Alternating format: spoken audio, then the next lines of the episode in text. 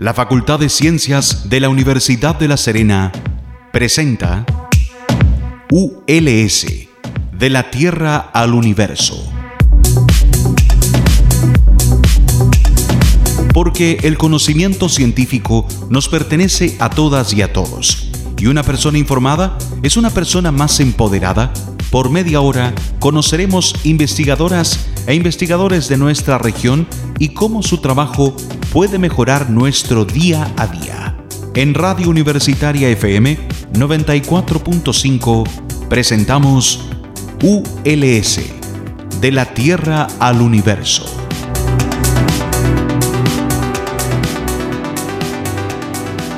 Muy buenos días y bienvenidos a un nuevo capítulo de ULS de la Tierra al Universo, nuestro podcast y además nuestro programa radial a través de ULS Radio. Hoy día tenemos un invitado quien es una eminencia acá en la universidad y del Centro eh, de Estudios SEASA.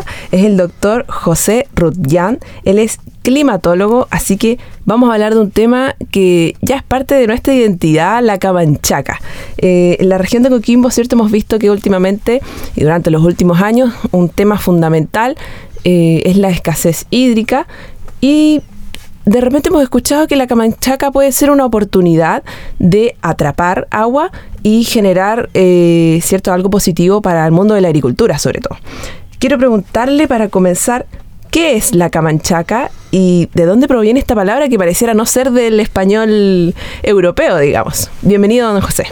Hola, muchas gracias por la invitación. Eh, bueno, trataré de ser lo más sucinto posible en todo esto. Camanchaca eh, es una palabra que dicen, yo no lo he investigado personalmente, pero dicen que viene de la Aymara, que significa nube rasante, y que, y que en realidad esas dos palabritas describen muy bien lo que es la Camanchaca. Es como que de alguna manera estuviéramos en el seno de una nube, dentro de la nube. Las nubes están formadas por gotitas de agua, entonces estas gotitas eh, nos disminuyen la visibilidad. Cuando estamos dentro de la, de la nube, la visibilidad se reduce mucho y, es bien conocida en el norte grande de Chile, por ejemplo, los camiones de repente se encuentran con una visibilidad mínima debido a la penetración de estas nubes. Exacto, pues la camanchaca es como una neblina, ¿cierto? Exacto. Que transporta gotitas de agua. Claro, podríamos definirlo así como en palabras simples. La neblina ya de por sí son gotitas de agua, porque eh, es una cosa que hay que tener claro. A veces se dice vapor de agua, pero el vapor de agua es invisible no se ve. Así que si se ve algo es que hay gotitas de agua, que es vapor de agua condensado en el fondo. Perfecto. ¿Y la, la, camanchaca ocurre en toda la zona costera del país o solamente en algunas regiones? Bueno, la camanchaca eh, es fundamentalmente un fenómeno que va desde el norte grande, bueno, incluso uno podría remontarse al Perú, ¿no? En el Perú hay muchas zonas de camanchaca también ellos le llaman vegetaciones de lomas, que son vegetaciones que se forman en los cerros eh, debido a la captación de esta agua de la Camanchaca. Así que es de toda la costa, en el fondo, la costa árida de América del Sur, la costa eh, occidental árida de América del Sur. Entonces, ahora no es un fenómeno uniforme, se da en ciertas zonas en particular. Ya. Eh, tiene que tener algunas condiciones especiales. Claro, es muy importante eh, la forma de la costa, la existencia de, cadenas costeras, cadenas montañosas costeras, porque estas nubes se forman a cierta altura y es importante que el relieve sea más alto que eso, digamos, para poder interceptar esta, esta nubosidad. Entonces hay ciertas zonas, por ejemplo, acá en, la región de Coquimbo son importantes las zonas de Fray Jorge y Talinay. Perfecto. Eh, y también más al norte la zona del Tofo. Y, hay otras zonas menores también, pero esas zonas serían las más importantes. Las principales, perfecto. Y cuando desde la ciencia se estudia la camanchaca, ¿para qué fines eh, podemos utilizar estos resultados científicos, digamos? Bueno, como la camanchaca está formada por gotitas de agua, la idea es ver cómo podemos aprovechar esas gotitas eh, que ya lo hace de hecho la vegetación. La subsistencia de todos estos bosques que hay en Fray Jorge, Tarinay, eh, se debe justamente a la presencia muy frecuente de esta camanchaca que permite que se autorrieguen. entonces la, naturaleza tiene un sistema de autorriego a través de la camanchaca. Perfecto. Exactamente. Y no solo árboles, sino que también arbustos, digamos, y, vegetación que es muy típica de zonas de, Camanchaca. Ahora, eh, la manera de recoger esta agua es algo que, que parece muy simple, pero no lo es tanto, porque se utilizan mallas mallas de Rachel, por ejemplo. Exacto, cuando vamos camino hacia los valles podemos encontrar en la zona agrícola esas mallas. La gente se puede preguntar, ¿para qué? Exacto. Claro, entonces e, es el método más simple, pero no el más eficiente de captar gotitas de agua de las nubes.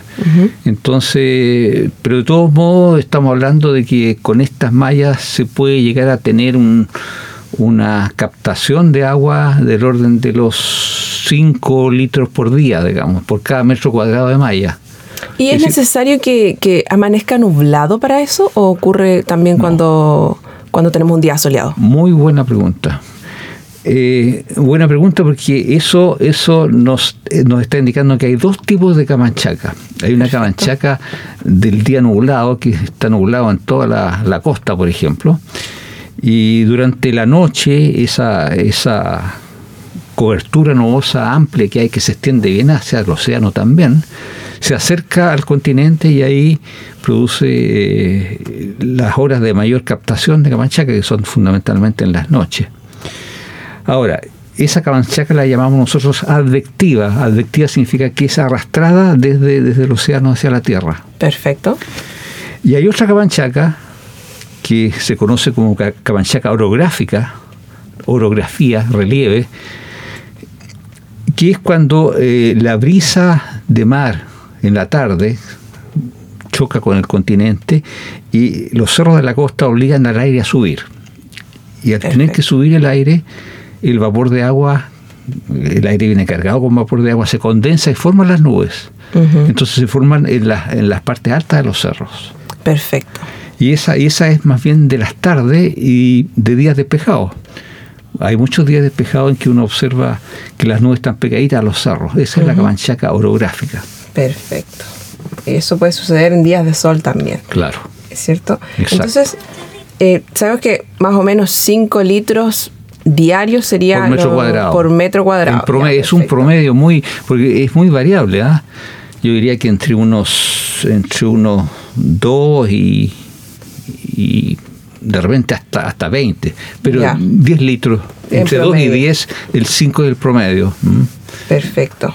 ¿Y este, este uso de, de las mallas Rachel se da eh, a través de toda la región? Es decir, ¿toda la región está ocupando este método o solo en el Valle del Elqui o solo en Limarí?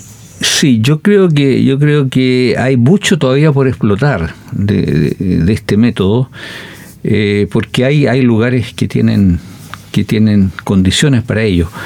Pero eh, lo que se está desarrollando también es nuevos métodos que ya no sean estas mallas tan simples, porque estas mallas, para empezar, eh, están fijas, no, no son móviles. Exacto. Están fijas. Es decir, si la camachaca llega, llega, eh, si no, no, se puede mover. Porque, porque para que se recoja agua en las, en las mallas tiene que haber viento perpendicular a la malla.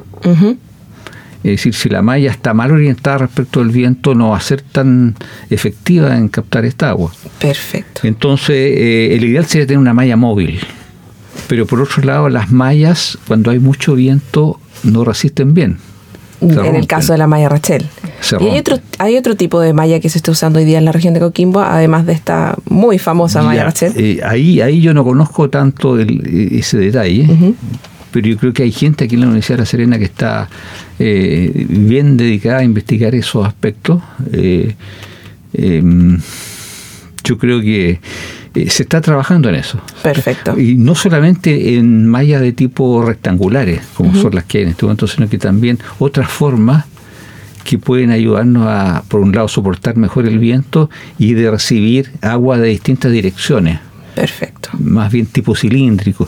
Se ha visto también que si uno le aplica eh, un campo eléctrico a, los hilos de nylon, por ejemplo, verticales, eh, se mejora la captación de la, del agua de las nubes. Entonces hay, hay todo un desarrollo que se espera en este sentido, Pero mientras tanto, digamos, eh, las mallas rectangulares cumplen una función.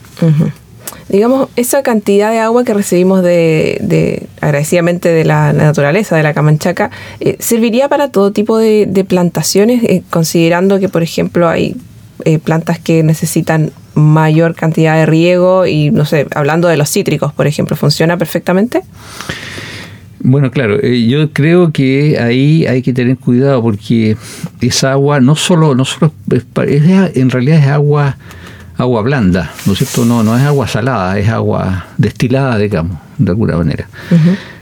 Que trae nutrientes también, porque esos nutrientes, eh, las nubes, al formarse eh, sobre el mar, tienen núcleos de condensación que son nutrientes para las plantas. Eso, eso es nuevo, ah, eso no lo sabía. claro, eh, las, las gotitas de agua se forman preferentemente en torno a ciertos núcleos que favorecen, ¿no es cierto?, que las moléculas de vapor de agua lleguen ahí y se condensen. Entonces, e, esos, esos núcleos son sales también. La sal marina, de hecho, es un muy buen núcleo de condensación. Así que eso, eso es lo que aporta también la camanchaca. ¿Ah? Eh, una serie de sales. es bastante más que agua. Es bastante más que agua. Y sirve eh, para el consumo humano, como se hizo en el tofu hace muchos años atrás, que había toda una, una serie de instalaciones que llevan agua a Chungungo, que es la caleta de pescadores que está ahí hacia la costa. Y, se probó esa agua y tenía eh, buenas condiciones para el consumo humano también. Es decir, no solo riego. Entonces es algo que, que hay que desarrollar mejor. Exacto. Ahora, lamentablemente, eh, justamente ayer veía un artículo de que las aguas eh, captadas de las nubes tienen una cantidad de microplásticos increíble, porque tenemos por todas partes contaminación. contaminación. Mm, mire. Y eso es algo que Está, interesante, ya que se ha encontrado microplástico en la sangre humana, hace poquito en, en, glóbulos de, del corazón humano, entonces, eh, mire qué bueno saber que también están los microplásticos en, en, estas nubes que al final son parte de, del mundo del mar, ¿cierto? De, y lo de los valles. Eh, doctor, quiero llevarle una pausa musical emblemática de nuestro programa, así que escoja por favor la canción que usted quiera para que nuestro DJ la ponga.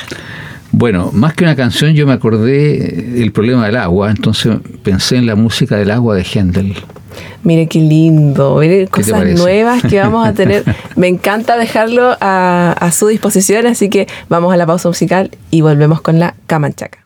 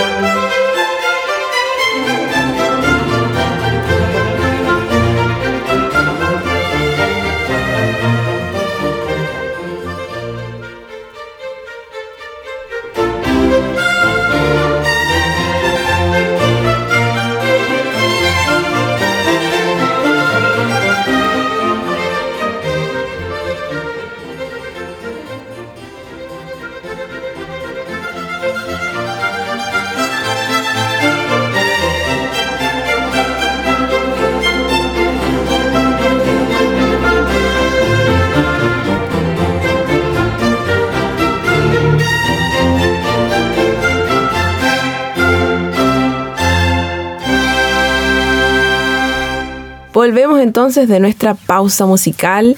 Eh, seguimos con el doctor eh, el climatólogo de acá del Centro de Estudios SEASA, José Rutjan. Quiero hablar también eh, sobre algo que la gente puede observar en sus casas, que de repente en el auto o en el techo está el rocío. ¿Es lo mismo el rocío que la camanchaca? Bueno, son primos hermanos. Ya, perfecto.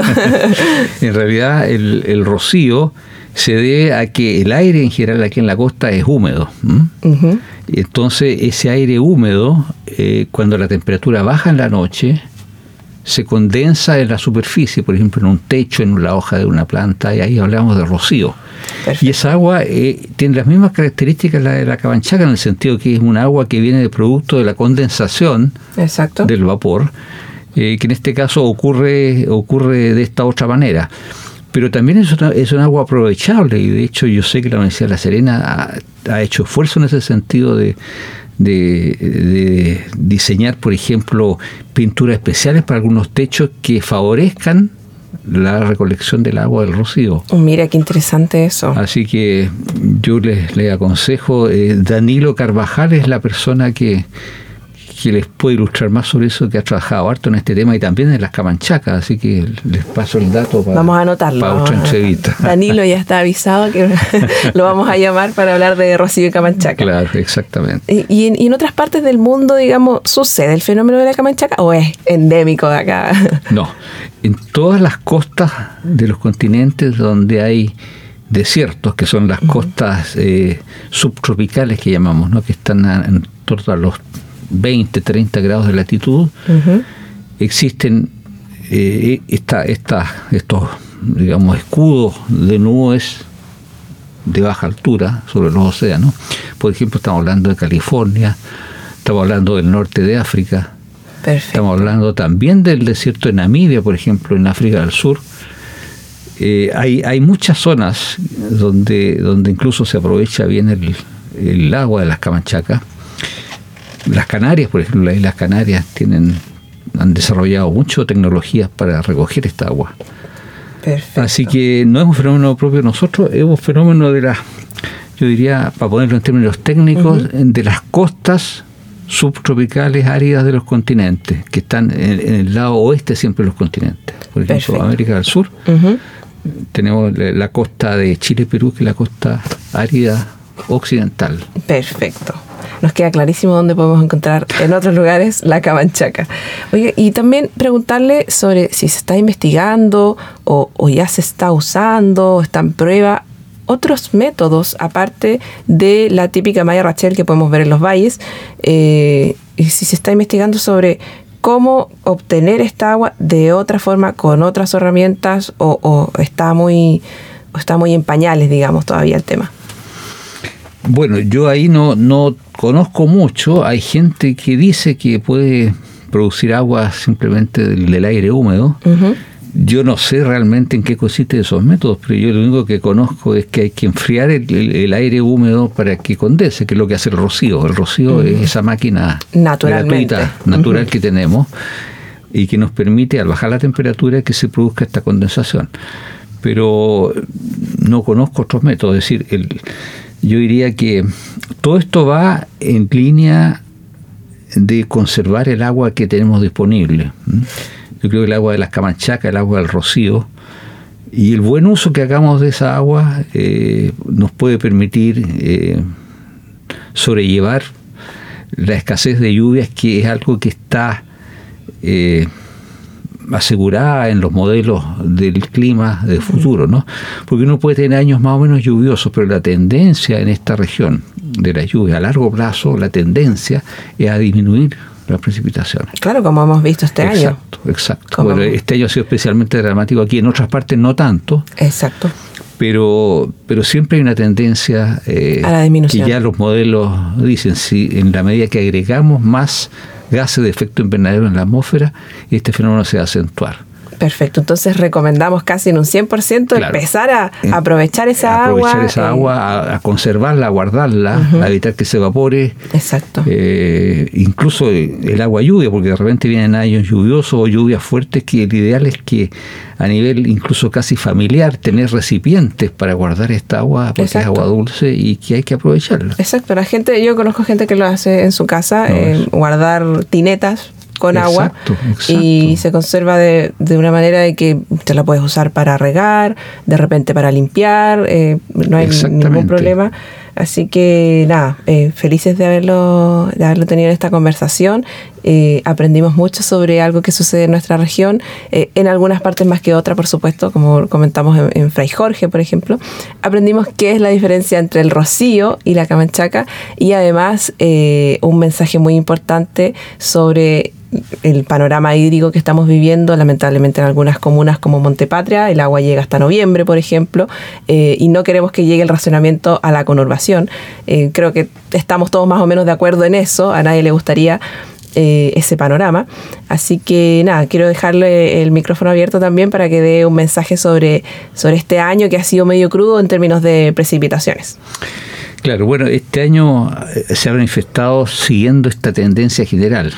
Eso no, no implica que no pueda venir de repente un año, el año siguiente, por ejemplo, que sea un poco más lluvioso. Eh, lamentablemente eh, no hay que confiarse mucho en eso tampoco porque las lluvias que se pronostican hacia adelante, a pesar de la disminución del total anual, que, que es una cosa de, que de hecho es así, son lluvias muy intensas de repente, que son más bien destructivas que favorables. Exacto. Porque esas lluvias pueden producir aluviones, pueden producir inundaciones, pueden producir, eh, digamos, pueden significar aspectos más negativos que positivos. Y eso es algo que, que, también, bueno, pero yo diría que eh, la idea aquí es aprovechar el agua lo mejor que podamos, no tanto en nuestras, es decir, además de nuestras costumbres con el agua a nivel familiar, ¿no es cierto? Eh, poder eh, hacernos de, recoger el agua, como mencionabas, esto de las tinetas que tienen algunas personas que guardan agua de lluvia, de rocío, de camanchaca eventualmente, y aprovecharla, distribuirla bien y aprovecharla a nivel, yo diría, ojalá local. Aquí no hay que esperar grandes soluciones de una gran malla que, que va a alimentar de agua a la región de Coquimbo, sino que a nivel local son importantes. Exacto. Y eso requiere también un cambio de conciencia. Un cambio de conciencia, un cambio cultural. Exacto. Exacto. Con eso nos quedamos entonces. Excelente mensaje. Muchas gracias. Eh, aprendimos mucho y nos veremos entonces en un próximo capítulo de ULS de la Tierra al Universo. Chao, chao. Muchas gracias. Chao.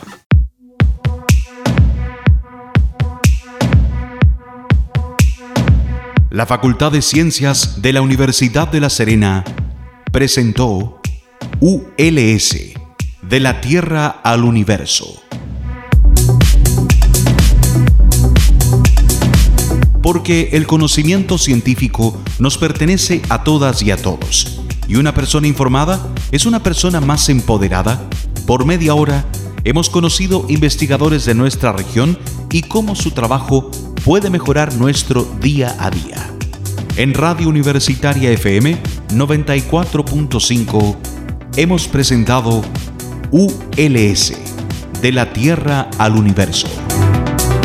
Este programa es grabado en los estudios de Radio Universitaria FM y editado por profesionales de la misma radioemisora, cuyo objetivo es vincular el quehacer de la Universidad de La Serena con la comunidad regional, respondiendo también al interés de contar con un medio de comunicación que releve la labor de la institución en los ámbitos de la docencia, la investigación y la vinculación con el medio.